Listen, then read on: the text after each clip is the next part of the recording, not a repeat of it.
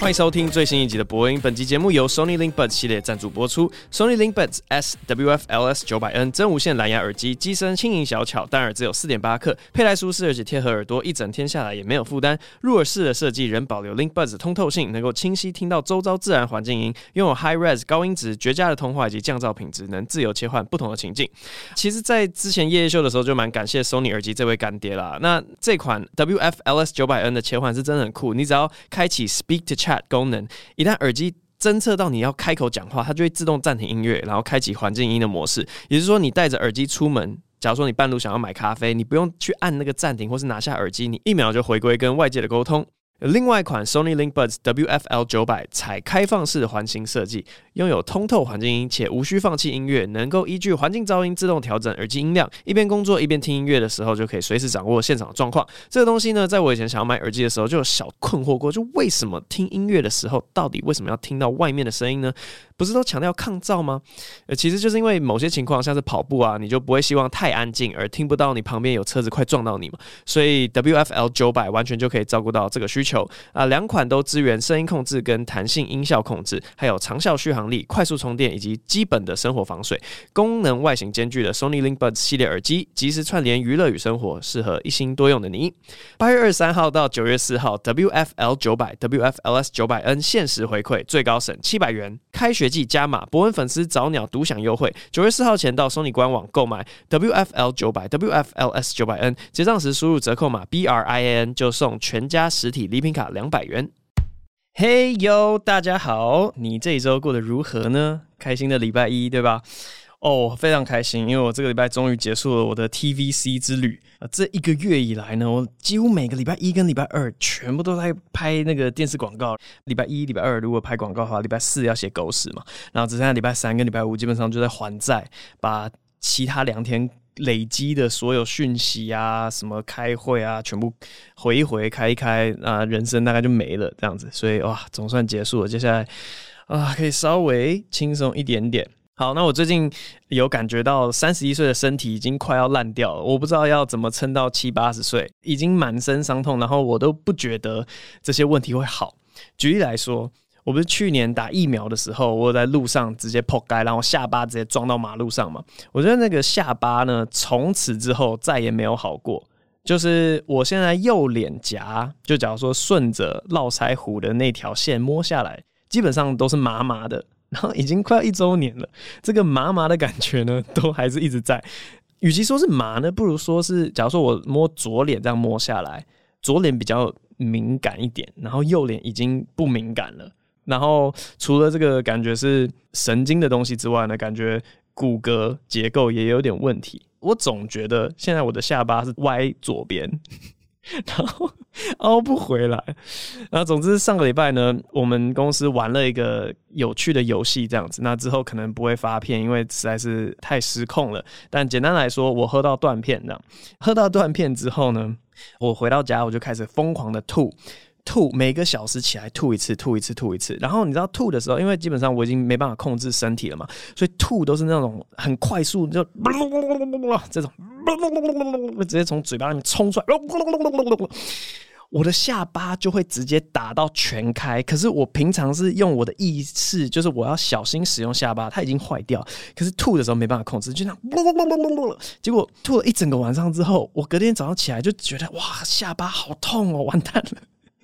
不知道有没有办法好起来？除了这个之外呢，就是我的下背这样。我今天一早起来觉得下背超级痛，其实这是个旧伤，大概从六年前我有一次硬举就直接嘎，哇，就受伤，那一直到现在都没有好。中西医全部都看过，然后我已经。整个放弃了，因为西医就跟你讲说说哦，你要不要多休息？你要不要热敷一下？讲这种我自己在家里面，我随便想一想就想得到的办法，谁不知道要热敷？谁不知道要多休息？我就是做了之后没用，我才去看西医嘛。结果。我不知道，我之前去某医院，然后复健科，我就跟他讲说，我很想要照个 X 光，看里面的结构是不是有怎么样，我是不是椎间盘有没有压迫到哪一个神经还什么的。他说，哦，你这不用，你这多休息就好了。你要不要一个止痛药？我就说，这都我都我都在家里吃过了。所以后来的求助无门呢，跑去看中医，然后中医也是做各种那种什么针灸啊。电疗的针灸，那叫电疗吗？反正通电的针灸也是因为这样，所以我那个时候就知道我会晕针，这样，那反正也是没什么用，我就觉得三十一岁的身体已经快要支离破碎，然后整个快散掉了啊。我觉得我很像那个韩愈吗？什么四十岁就什么白发苍苍，什么齿牙动摇？我觉得我非常非常可能到 四十岁就是那个那副德性。好了，那进入今天的正题好了。今天的正题呢，是告诉大家一个赚钱的好方法，不用去柬埔寨也可以月入六七万。没有啦，前一阵子我跟我老婆开车在路上，然后我们就经过我们朋友开的一家酒吧，老婆就随口说了一句说：“为什么有人会想要开酒吧？这样不是每天都要陪客人喝酒，然后要到很晚，没办法好好睡觉吗？我是不会想要过这样的生活。”然后我说：“对啊，对啊，这的确是很累。如果是……”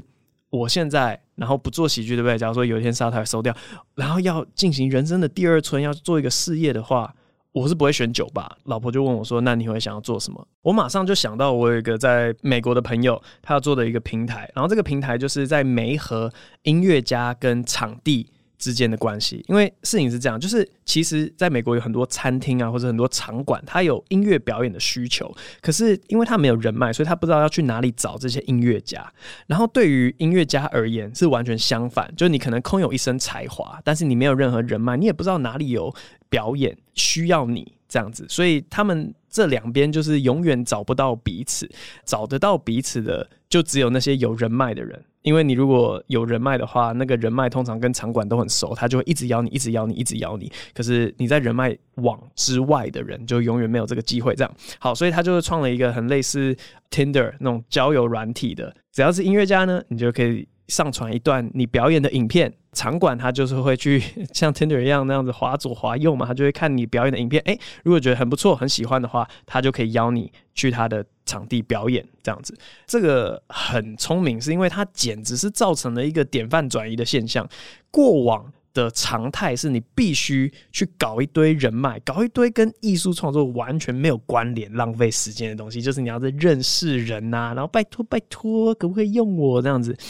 可是有这个工具之后，你就再也不用做这种狗屁倒灶的事情，你就是专心在你的音乐上面，然后别人会主动来找你，所以我觉得超赞的，整个改变了整个生态圈这样子。所以呢，我就觉得如果我出去创业的话，我绝对是要做一个平台，而且平台还有另外一个好处，就是只要一开始动动脑就好，然后一个建制成本之后呢，付一点维修费用，然后就是躺着赚了。我就是当中间人，拼命的抽佣金，拼命的抽那个什么平台费啊，或者说是月费、注册费之类的，超爽的。编辑成本低到不行，跟喜剧完全不一样。喜剧是一个编辑成本永远不会下降的东西，每次写本一模一样累。完全完全没有变简单的，甚至可以说是变更难的，因为观众还会嫌弃说：“哦，你这个一点变化都没有，这个招数我已经看过了，你为什么变不出一点新意？”然后你变出一点新意的时候，哦，你为什么变了？你不是当初的…… 好，不抱怨了。反正就是，我觉得喜剧真的是蛮累的。反正如果要创一个业的话，我就说我要做一个平台。然后我老婆就问我说：“你要做什么样的一个平台？”然后我就说：“哦，我真的随便想，随便有。”哎。我当下真的是在一个弹指的瞬间之内，我就丢出了超多想法。反正我跟我老婆讲说，只要有需求，我就可以做出一个东西，然后那个东西就会有人买单。她说：“但你要怎么找到那个需求？”我说：“太简单了，你平常在生活中，你只要有一个感觉是，哦，怎么那么麻烦呢？这个东西绝对就是有一个需求在那边。”然后我就随便举例子，第一个是，我想到。大家不都会看说信用卡买这个东西有一个不同的优惠，然后，然后另外可能是什么哇，累积里程数的另外一个优惠，然后另外是什么？你可能网络消费，假如说你卖食物外送平台或是一些手游氪金之类的，然后他给几趴的折扣这样子。每一个信用卡的专长项目都不一样，然后大家就会觉得说哦，好麻烦哦，为什么要去了解每一张信用卡？有够麻烦的，对，大家都会觉得这个超麻烦的。我就想说，为什么我不能？假如说有一个个人，对不对？我去办每一家银行的每一张信用卡，然后从此之后呢，大家要买什么东西，把钱给我，就有点像是，假如说你要买电器，你就说，哎、我最近想要买一个什么空气清新机，我给你三千块，你帮我买好不好？因为你有那张信用卡。然后我说，哦，好好啊，然后我就给你那张信用卡的折扣。但是我是办骗了全天下所有的信用卡，所以我就可以给每一个人他们想要拿到那个优惠，可是他们又不用动脑去了解信用卡彼此之间有什么强项跟弱项。这个需求超级存在的吧？然后我根本也不用收你什么平台费，或是也不赚你什么折扣，我就只要拿那个什么红利什么鬼之类的，这样就好了。这个可以吧？我老婆说不可能，不可能，这一定有违反某一个法。我不知道，因为我没有学过任何法律，但直觉上他应该有违反某一个法，你不可以这样做。不然的话，如果这个干到极限，我就这一直在想，我这个生意点子如果做到极限的话，会变成全台湾的消费全部都是透过我这个人，我可以做到每一个人要买什么东西，金流全部经过我，然后银行就会觉得哇哇你好棒哦，你是我们的忠实客户，我给你超多回馈，超多里程优惠什么鬼的。反正老婆就说不行不行，这个违法，再想一个，然后就马上又弹了一下手指啊，那我知道了。我之前就一直在想共享这件事情，你有想过共享那个概念吗？共享就是有闲置资源的时候呢，你只要能用到那个闲置资源，然后你又不用自己持有，所以你不用任何什么囤货成本或是仓储之类的，你就可以赚中间的那个费用。我觉得共享真的是很屌的一个想法。从当年 Uber 一出来的时候。然后我我那个时候就想说，哇，OK，共享车子，然后后来又有共享机车嘛，对不对？我那时候就开始想说，为什么没有共享贷款？因为现在大家要贷款，全部都是跑去找银行，对不对？然后银行会一直贷一大笔给你，然后他冒的风险就是，你万一这一大笔你还不出来，他承担很大的风险。为什么没有共享贷款啊？就是大家一定有闲置的钱吧？你放在银行，你没在干嘛？你就把它很像集资的一个概念，大家就把钱呢一点一点的。然后借给那些需要贷款的人，然后贷款的人如果就反正他就是一点一点的回来，所以我就感觉共享贷款是一个想法。这样，结果后来这是好几年前想到的一个想法，然后后来讲出来的时候，陆续有些人跟我讲说：“哦，这个有人做掉了。”虚拟货币里面好像就蛮多这种概念的。你如果持有一点点的币的话，你可以放贷出去，然后你本身不用是银行这样。然后我就哇，对嘛对嘛，这个想法存在啊，这个需求存在啊。OK，好，共享贷款被做走，我再想一个。又弹指一瞬间啊！那我知道，我知道，他不是手机用一用，他就一直跟你讲说什么哦，你的云端空间不足了。你们会遇到这个吗？反正这个 Apple ID 就整天跟你讲说什么哦，你的空间不足了，你要不要买这个容量？然后空间不足，要不要买这个容量？那我想说哦，有够烦呢，真的是有够烦呢。我觉得一定有人他的云端空间还没用完，对吧？共享云端空间，最近在路上就有看到有那种。它是一个，你可以把你的杂物全部丢在那边，因为你家里可能太小，可是你要再买一栋房子又太贵了，就神经病！你为了摆垃圾买一栋房子，这不可能嘛？所以有人就提供一些仓储空间，让你可以把那些你要的一些什么小熊布偶啊之类的，反正就是放在那个地方，一个共享的仓储空间。我就觉得，哎、那这个概念为什么不能用在？云端空间里面，我们就找到你谁那个 Apple ID 啊，什么什么 Google Drive 啊，然后他免费给你的空间，你还没用完呢，直接把它共享出来，你就把档案暂时放在我这边。有些人就会马上说，呃、啊，这不是有些各自的问题，这不是档案机密性的问题啊？你就不要放那种类型的档案嘛？你在想什么啊？你也不会把很重要的东西放在公共的仓储空间里面嘛？同样一概你，你如果觉得太私密，你就不要用这个服务。但是我相信一定有人。有这个需求，可以把一些没有那么重要，但是又不能删的档案放在别人的空间里面。然后呢，我就是创一个这样子整合的一个平台，然后从中间 抽取 中介费。啊，不知道，反正就是我会发现说，哇塞，我的鬼点子还真多诶，怎么会这样子啊？我根本想都没想过，我就是日常生活累积的不满，然后我就马上想到说，哎，这不是做一个什么，这个可以解决。然后我老婆就听了我讲好几个点子之后，她就说：“不行，你这不行。每一个东西呢，要么就是违法，要么就是已经有人做过了。”好比说刚才有讲到的那个信用卡，然后办一张这个东西，他就觉得有点像代购的概念。我是觉得跟代购差蛮多，但 OK，他们会遇到一样的问题，就是说消费者纠纷嘛。你如果买回来那个东西有点问题啊，你要退货，你没办法退，到底怎么处理这样的事情？所以要么就是有一个很明显的争议点，要么就是违法，要么就是有人做过，但那个东西还没有流行起来。然后他就跟我讲说。你根本想不出一个东西是有需求但还没被做过的。然后我说我绝对想得出来。然后，他说你就是想不出来。那反正我们就为了这件事情吵架，让我又萌生了另外一个想法。我是不是可以创一个平台，是让男女生吵架的时候，都匿名的，都匿名的。男方把自己的论点完整的呈现出来，然后女方把自己的论点完整的呈现出来，然后我们就让这个可受公平之事，下面的人就会投票，你站在男方那边还是站在女方那边，可以解决多少情侣之间的吵架？拜托，这个超赞的。然后呢，可以像以前知识家一样，就上面有一些公正专家这样子，公正小博士 Level 五之类的，我觉得超赞的。你不觉得吗？只有男生会觉得这个需求很棒，是不是？就我所知，某些人吵架不是要来讲道理的。哎、对啊，我们这个争执不下，那我是不是可以做这样子的一个 这样子的一个平台？然后这个也没有要赚什么什么会员费啊、手续费，没有没有没有，这就是在网站旁边放一些小广告，这样就好。反正我就觉得怎么想怎么有。只要你生活中遇到一件事情，觉得哎呦烦死人了，我马上就可以把这个需求变成一个平台，然后端给你这样子。刚刚那个我自己觉得情侣吵架，然后好，不然我们请另外一个人来评评理，这句话不是超常出现的吗？要不然你讲你朋友听，叫他来评评理，那我们就大家一起来啊，我们就几千个人来评评理啊，这样事情不就摆平了吗？好，反正这礼拜一直在想这种我觉得价值千万的生意点子，我在这边免费提供给各位。然后后来就想说，哎，说不定这些东西真的都能赚钱呢。啊，说不定真的会有人拿我的点子，然后跑去创业，然后赚一大堆钱，我一毛钱都分不到啊！这样我不是很亏吗？这个 proof of concept 什么概念是我提出来的，所以后来就想到，啊，我知道了。我就创一个节目，对不对？然后这个节目里面，我就是一直丢点子，一直丢点子。啊，如果之后有人拿这个东西去创业的话，我就去告他。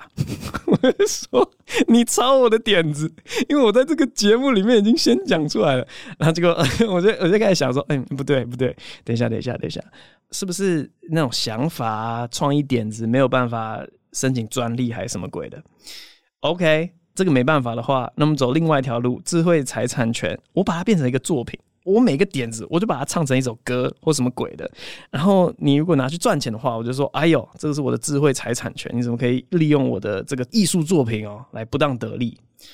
所以以后博音这个节目就结束了。然后我们每个礼拜 变成分享生意点子，没有啦，我就是，可我就觉得这种先抢下一个东西之后，你就阻止了别人来做这件事情。来赚钱的这个点子，以前有太多人做过。好比说那个冷知识分享，澳洲是没有汉堡王的，因为澳洲的汉堡王叫做 Hungry Jacks。为什么呢？就是因为澳洲汉堡王要进去的时候呢，汉堡王这个名称早就被另外一个人给注册走了，所以他原本大概想的想法就是：好，你进来，你进来的话，你要用什么几百万来跟我买这个名字。结果汉堡王就直接说：“Fuck you！”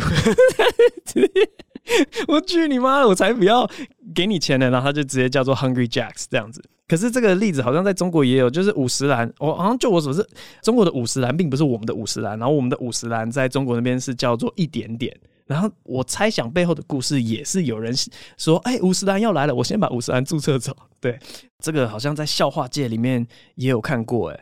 反正之前某演员呢，他就讲了某个段子，那个段子的前提我超爱的，我就觉得哇，这前提很有意思。可是他后来处理的方法，我觉得啊、相当草率。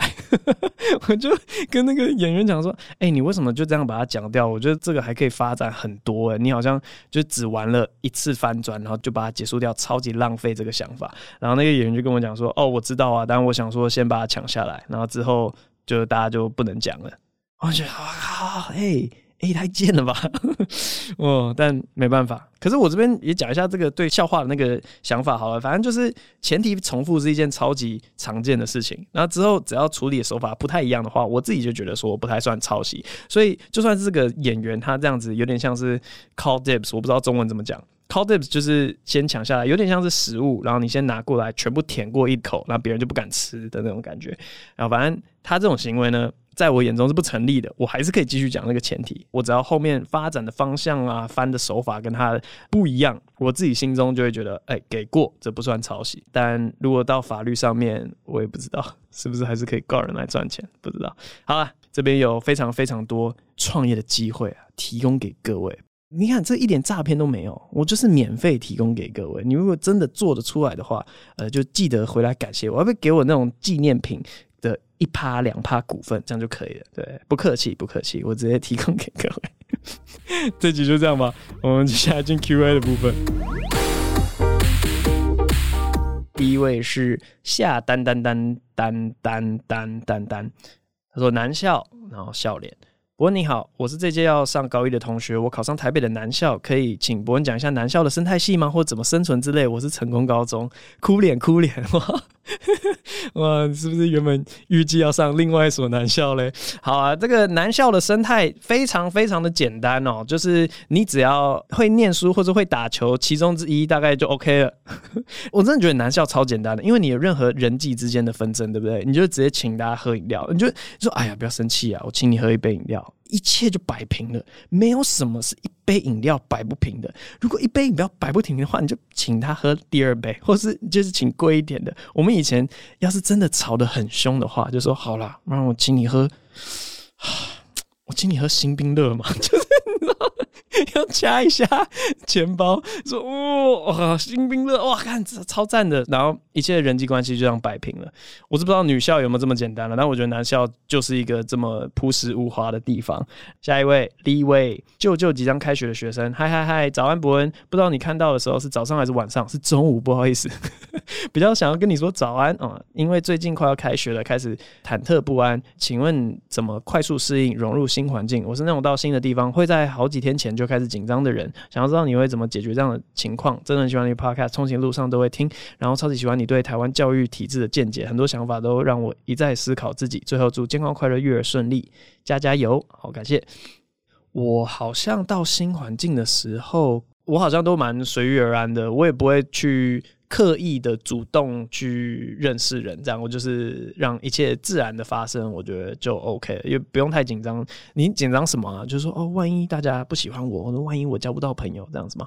我觉得顺其自然就好。包括当兵的时候，我很多人都抱怨说什么哦，好不舒服哦，饭好难吃哦，一切很不方便，我没有朋友之类。我没有，我当兵的时候，我觉得嗯，就这样，我活得很好，这样 不知道。没办法帮助，不好意思。下一位果真就是会飞的企鹅。嗨，伯恩，很喜欢你之前在 Podcast 上面讲的后设笑话，也有看你在 TED 上的演讲。想问伯恩会特别去找新的兴趣吗？不知道伯恩有没有好奇过时间是怎么定的？哦，时间哦。By the way，最近高二准备要分班，很多同学都要重新认识。想问伯恩在求学阶段会主动攀谈吗？哇靠，这个是完全跟上一个问题 已经回答过，不会主动攀谈，我就让一切自然发生。然后会去特别找新的兴趣吗？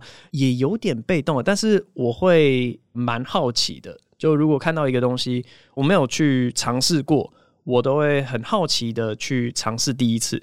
然后如果第一次很喜欢的话，那就会之后持续去弄。打一些比方好了，之前去冲绳潜水，那个海底的生态真的好漂亮哦，超级超级漂亮的。然后就觉得说，哇塞，那我有空的时候一定要去考个潜水执照之类。虽然到现在都还没考了，但我只是就随便举个例子，潜水，因为有一次的体验，那可能就会开启一整个新的兴趣这样子。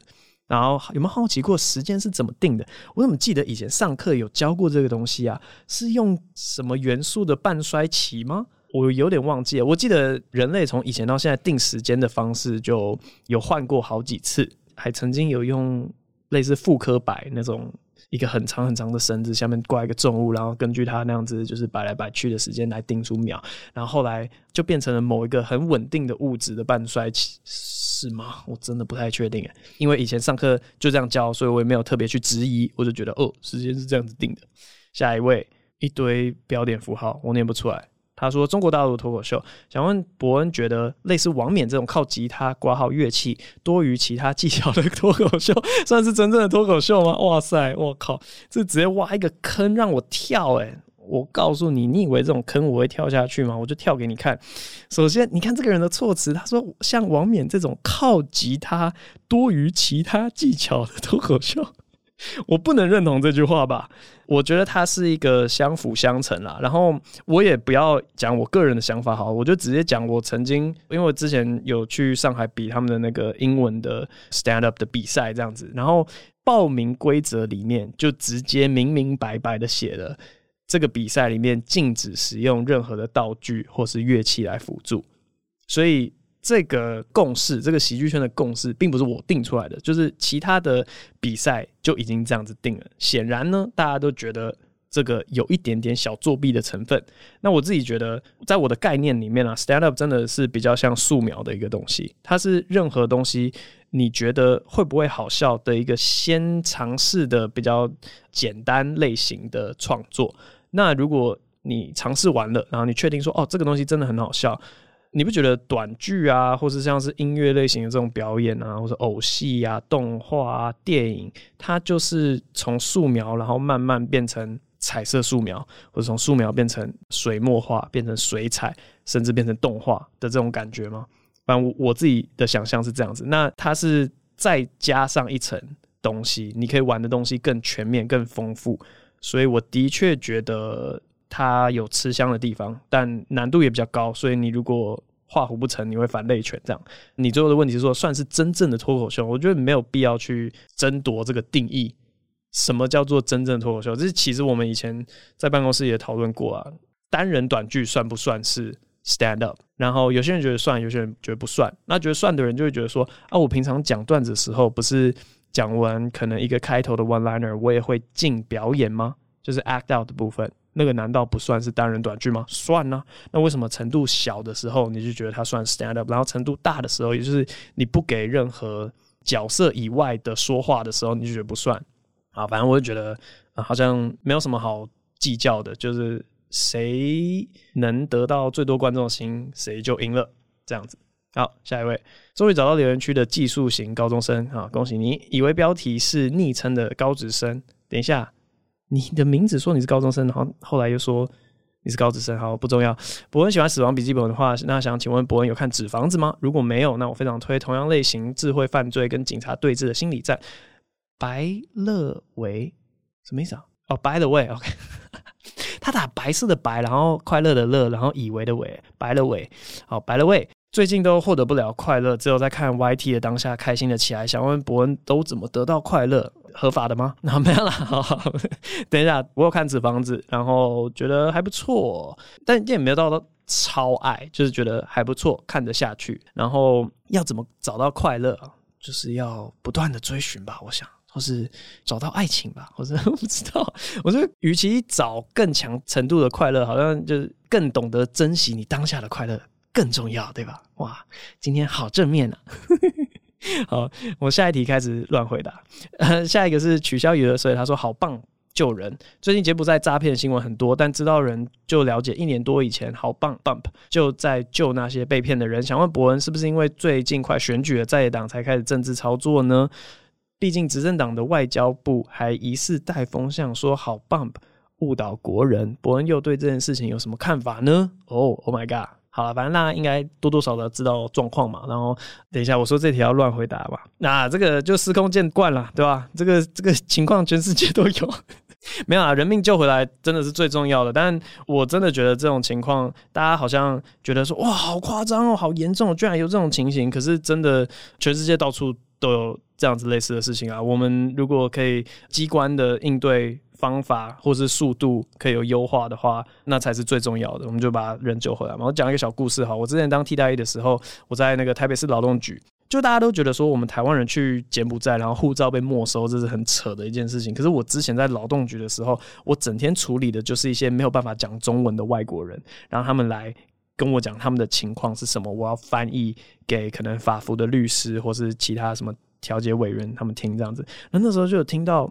某餐厅没收了印度厨师的护照。那个时候在劳动局，他们的回复也是讲说：“呃，你可不可以去，请你跟老板好好的沟通。”然后我听了觉得：“哇哦，哇哦！”呃，最近听到那个，我忘记是杜拜还是柬埔寨，反正他们的回复也是：“请你跟你的雇主好好的沟通。”我就觉得说：“哇哦，想必我们政府机关的主管都超好讲话的，因为他们都真的相信说，只要好好的沟通。”雇主一定会把你的护照还给你的，所以觉得哇，很棒诶。其实我们看得出来说，我们的机关主管都为人善良，能沟通，超赞的。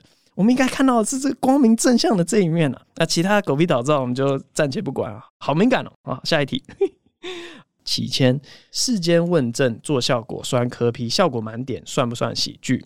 伯恩您好，我对喜剧本质的探究也十分有兴趣。最近演算法跑出好多王世间问政的集锦，好笑之余，我不禁好奇，这算不算是一种喜剧的呈现方式？但如果今天柯比不在场，他的段子单秀，感觉又没办法达到那种效果。想问伯恩，这算是一种漫才类的表演吗？一个愿打，一个愿挨。那他说一个看似愿挨，算是予以最真实的回应，简短直白又切入重点，反而是最强的回击。觉得柯比的回复有时候还能再把笑话再往上推一层，再回归您。呃，提过的搞笑或笑话本质，两条故事，以为是故事 A，结果来个故事 B 的逻辑，让人想错而产生效果。以世间荒谬搞笑的逻辑为 A 的话，柯批直白回复，可以直接算是故事 B，拉回本质吗？谢谢你认真看完超爱你的 Podcast，看过你的专场，延上现场三种标准 tryout 以及线上课，非常喜欢您的台大校友学弟挂号。如果因为政治人物名字不方便讲出来的话。我都念完了，我想找时间再私讯你，虽然到时候可能会有点失落。好了，没有，我觉得这个想法超赞的，我从来没有这样想过，但是不失为一种喜剧表演，没错。然后你说跟漫才的逻辑像不像吗？王世坚是装傻，然后科比是吐槽，好像可以给过哎，我怎么觉得可以给过？但是我觉得在教科书里面，它的逻辑好像跟故事 A、故事 B 有点不太一样，它是那个 straight line 跟 curvy line。最近的例子是像那个谁在一垒，什么在二垒的那个，以前我看过的一些教科书解释的方式，就是说有一个人是非常直来直往的，他是直线 straight line，然后另外一个人就是 curvy line，他会一直绕来绕去，绕来绕去，然后只要这两条线交错在一起的话，就会有这种喜剧的效果。所以的确，对，我觉得蛮像的。我甚至觉得，如果有个漫才团体可以去做临摹嘛，或者仿效。问政的漫才段子的话，我觉得应该是蛮好笑的，也会成功。感谢这位听众的这个想法，我觉得非常非常的不错，有激起一些创意的想法。然后下一位又是一个表情符号，到底要我怎么念啊？反正就是一个长得很像是无言的那个脸。他说什么粽子唱歌最好听？卢广仲，选我选我！这次辩论比赛的题目是在站立喜剧中追求政治正确，有利于或是有害于站立喜剧之发展。等您读到的时候，已经比完了，所以请放心。一，想要问伯恩对这个辩题想要打的正反论点是什么？二，以一个专业的单口喜剧演员身份，觉得现实中是有利还是有害？祝您全家平安，小孩健康长大。我有听说啊，因为我们以前夜秀的研究员呢，他就是辩士这样，他就在辩圈，然后啊，甚至有邀请我去淡江大学去看一个比赛之类，但我就说哦，淡大好远，我才不要。但我知道最近好像辩论非常喜欢去辩这些 stand up 的辩题这样子，然后我们以前夜夜秀的那个 研究员他就很不爽，他就觉得大家根本对 stand up 的了解之少。就是每个人都只会讲什么伯恩正南榕，然后除了这个事件之外，完全举不出其他的例子，然后还敢站上辩辩台去辩论这个题目，这连个 Dave Chappelle 变性的这个议题都讲不出来，那你到底在辩什么？好，反正这是题外话。OK，这一题是什么？哦，政治正确哦，我觉得是有利于啦。就是如果要我来打的话，我就觉得说政治正确这个题目里面，我应该会打极端的政治正确。它是有利于站立喜剧发展的，因为喜剧是任何东西只要拉到极端就有机会好笑的，对，好像是乔治卡林讲过的一句话吧，就是你只要把一个惹恼你的事情不符比例的放大或缩小，它就有机会变成喜剧这样子。所以我觉得极端的政治正确绝对是一个可以帮助站立喜剧的东西。那观众心中有政治正确的话，的确会妨碍到你接收喜剧的时候。笑出来的那个情绪，这样子，所以可能反方会站在这边吧。直觉来想的话，大概是这样，可能回去多想一点点吧。第二个是觉得现实中是有利还是有害？嗯，我不觉得有害。我就觉得好像现实生活中就只是说分众会分得更明显而已，因为喜欢去搞政治正确的那些人，其实真的要清楚的知道说你就是喜欢政治正确，然后你就不要来听嘛，你听了你只会生气，你不要期待表演者符合你说哦，他怎么可以讲这种话？为什么你不能讲一个又正确然后又好笑的东西？人家中国那边都可以做到，为什么你就你就不要听嘛？就是你就知道这不适合你，这样就好。反正我的意思是说，分众会分得呃越来越明显，因为会来听的人就根本没在 care 这些事情，会在乎的人就会越来越不了解站立喜剧。我觉得现实是这样。下一位超喜欢博恩的小粉丝，博恩有读书的习惯吗？如果有，是用什么形式阅读？挂号电子纸本，喜欢看什么类型的书呢？如果没有，那平常会用什么方式充实自我？谢谢博恩。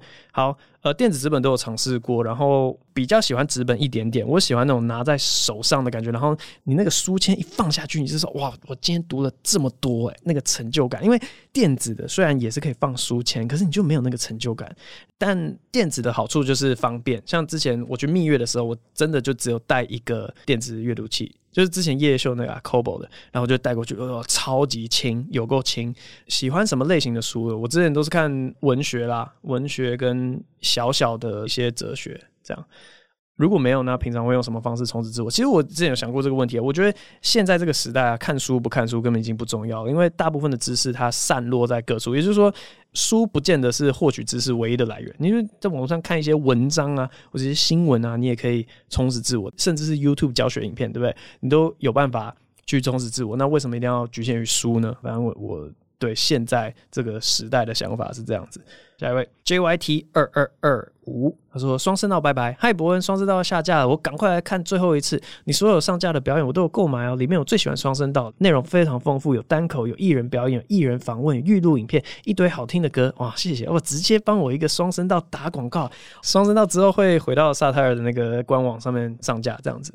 好，我真的超级喜欢挂号爱心，希望伯恩再出一。大堆洗脑歌轰炸我们，然后再出一次类似双声道的活动，超嗨！想问伯恩创造这么多歌曲，有没有最喜欢的作品呢？为什么喜欢呢？我注意到你炎上出场音乐是我怕练太壮，但我想这只是因为气氛很对吧？差低。关于伯恩这几集 Podcast 说到有距离这件事，我觉得是因为伯恩你太优秀了，又帅又会创作，又会表演，又会乐器，又开公司，又会念书，家世又好，高于一般水平太多，所以才有距离感。希望伯恩不要因为不平凡而有压力，优秀不是罪啊！我靠，这个人只能是捧我懒趴。他捧到不行，还没念完，还没念完，不要跟一般人一般见识。P.S. 再看一次双声道，突然好想念老 K 哦，以后还有机会跟老 K 合作呢。P.S. Two，你要一路到 P.S. Five 吗？双声道我最喜欢的一段是 S.T.R. Bro 把你关注，然后出场那段，乔把钥匙丢掉，好帅，挂号还是单纯只是因为我喜欢乔而已。还有乔唱武汉肺炎的 rap 那段，挂号，嗯，就是因为我喜欢乔的关系。好，感谢这位听众。创作这么多歌曲，有没有最喜欢的作品？其实前面几首。都是我从以前到现在就还没有做任何歌的时候，我就超想要做的东西，包含我怕练太壮，因为不是有一句话惹恼什么什么人吗？然后你如果要一句话惹恼有在健身的人，你就说哦，因为我这个我就怕练太壮不好看，我的身材比，我就觉得这种哇，一定要嘲笑一下会讲这种话的人，这样子，所以超级想要做一首这样子歌。然后如果这首歌又是那种健身房会放那种动词动词动词。他就直接在健身房里面放，惹恼最多人，我就觉得好开心。对，这就是我要的。然后，如果不讲我怕练太壮的话，后来最喜欢的是那个阿嬷，我真的吃饱了。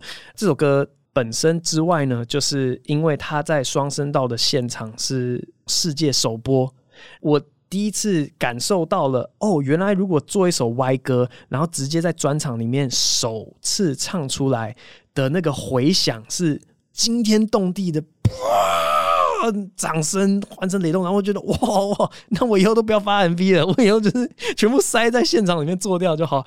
所以哦，那两天的那个现场反应，我超爱的。阿嬷，我真的吃饱，在我心中有个特别的地位。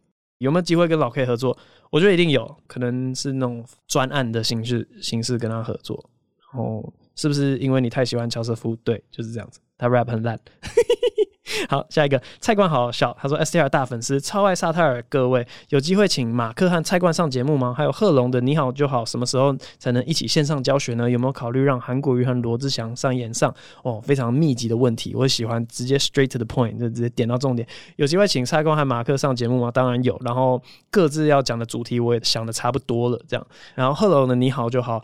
我们之后也会上线，但等到之后要宣传的时候，我再密集的 podcast 轰炸各位。有没有考虑韩国瑜跟罗志祥上演上？就演上这个东西是这样，呃，包含狗屎写手、狗屎写手跟演上，我都非常非常刻意的不想要他们跟政治沾边，这样，因为做完夜秀之后，我就觉得政治粉太多了。然后我要做纯喜剧，这个东西它就是好笑而已，我不想要跟政治沾边，所以政治人物都暂且先放一边。除非有其他原因这样子，然后罗志祥的话，我们真的透过各种二度分离，撸了他超多次，这样，所以，呃，这样讲好了，大家想得到的人，我们其实都有想到过。那如果最后没有成功邀请到的话，要么就是他们不想，要么就是我们自己不想。下一题。认真问问题的听众，段子真味。我最近看了一些中国干片，他用磅礴的音乐、纪录片仿真的手法，挂号被摄者没有察觉到摄影机，包装温馨故事。其中几个明显的破绽，我看到一股火，但类似的手法在搞笑干片却不会让我这么的生气。鸡汤干片却有一种被欺骗情感、骗点院之嫌，这让我想到现场或是靠北喜剧都有人在靠北段子太。鬼扯！想问博恩对于段子真伪的看法？一个刻意到不行、明摆着鬼扯的段子，能算造谣吗？对于这些会被虚构故事冒犯的观众，有什么建议？哇，这是超级分离的题目诶。呃，等下，我想一下，搞笑干片如果欺骗人，你不会觉得怎么样？但是鸡汤欺骗人就不行。好，所以你双标嘛？我看到结论是这样子。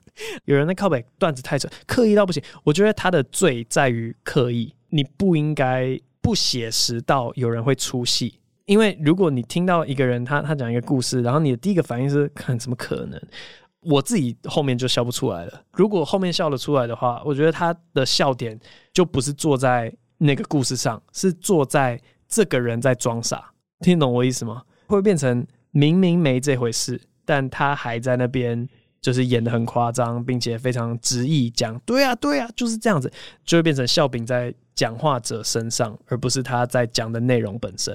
我自己没有很喜欢，但我知道有这方面的受众，而且那个就是闹剧嘛。我我不是在批评，就是 那个闹剧两个字是文学上面的 farce。对，对我来讲，那个是闹剧。然后，对于这些虚构故事会被冒犯的观众有什么建议？好，这是另外一个问题，因为刚刚那个有点是创作端的，然后这边是接受端的。如果被虚构故事冒犯，有什么建议？你知道？在剧场里面有一个绿绿亮亮的灯，它叫做出口。表演进行到一半的时候，没有人跟你说不可以走出去。好，所以那个东西在那，就跟你的浏览器上面会有一个上一页，对，或是一个叉叉的按钮，是一模一样的。如果看到东西你会生气，就直接走掉，这么简单。没有想过吧？哇，居然可以这么简单就不生气，哇！哇，太聪明，不客气，对，提供这个手法给你。对，如果被冒犯，而且又是虚构的，哇，出口在那边，谢谢，谢谢。不好意思，谢谢。下一位预设昵称是射手座，但我不是射手座。喜欢吃辣算是一种被虐倾向吗？伯恩你好，有个想法一直困扰我很久，希望能得到伯恩的意见。我是个不吃辣的人，虽然没有到完全不敢吃，但只要能避免就一定避免。不过这世界上还是有很多爱吃辣的人，我完全无法理解是为什么。我国高中生物课学到辣是一种痛觉，我吃辣的时候也觉得，嗯，这算是一种痛。但人类还是特别喜欢把食物调味成辣的，故意让自己感觉到那个痛，这样算是一种被虐倾向吗？OK，我觉得算。不过你说没有办法理解吗？我觉得概念有点像是不经一番寒彻骨，焉得梅花扑鼻香，对不对？你就是不痛了之后，你把那个负面的东西拿掉，你就会觉得哇，好赞哦！是类似这样吗？我不知道吃辣是怎么样，因为吃辣好像都是会让你食欲开或是什么东西的吧？我完全不知道那个机制是什么，但我猜就是透过一些小小。无伤大雅的刺激，然后你就是很像回甘的那种感觉呢，你其他的味觉就会有一种被放大的作用。我猜啦，我猜是这样。哦，想到另外一件事情，就是那个人类不是有一些死的欲望吗？这样我不知道你们理解大家为什么喜欢坐云霄飞车，因为云霄飞车掉下去的时候的确是蛮恐怖的吧？可是是那个恐怖之后没事的那个。快乐感，或是你从头到尾都知道你其实是安全的，但是却可以享受好像快死掉的刺激。反正人类好像就是有这种很病态，就是我要把自己搞到，或是像恐怖片啊，其实都是蛮广义的一些被虐倾向。可是，在这些负面情绪消失的时候，就会有一个很快乐的感觉。所以我猜想大概是这样子，嗯，算是被虐倾向。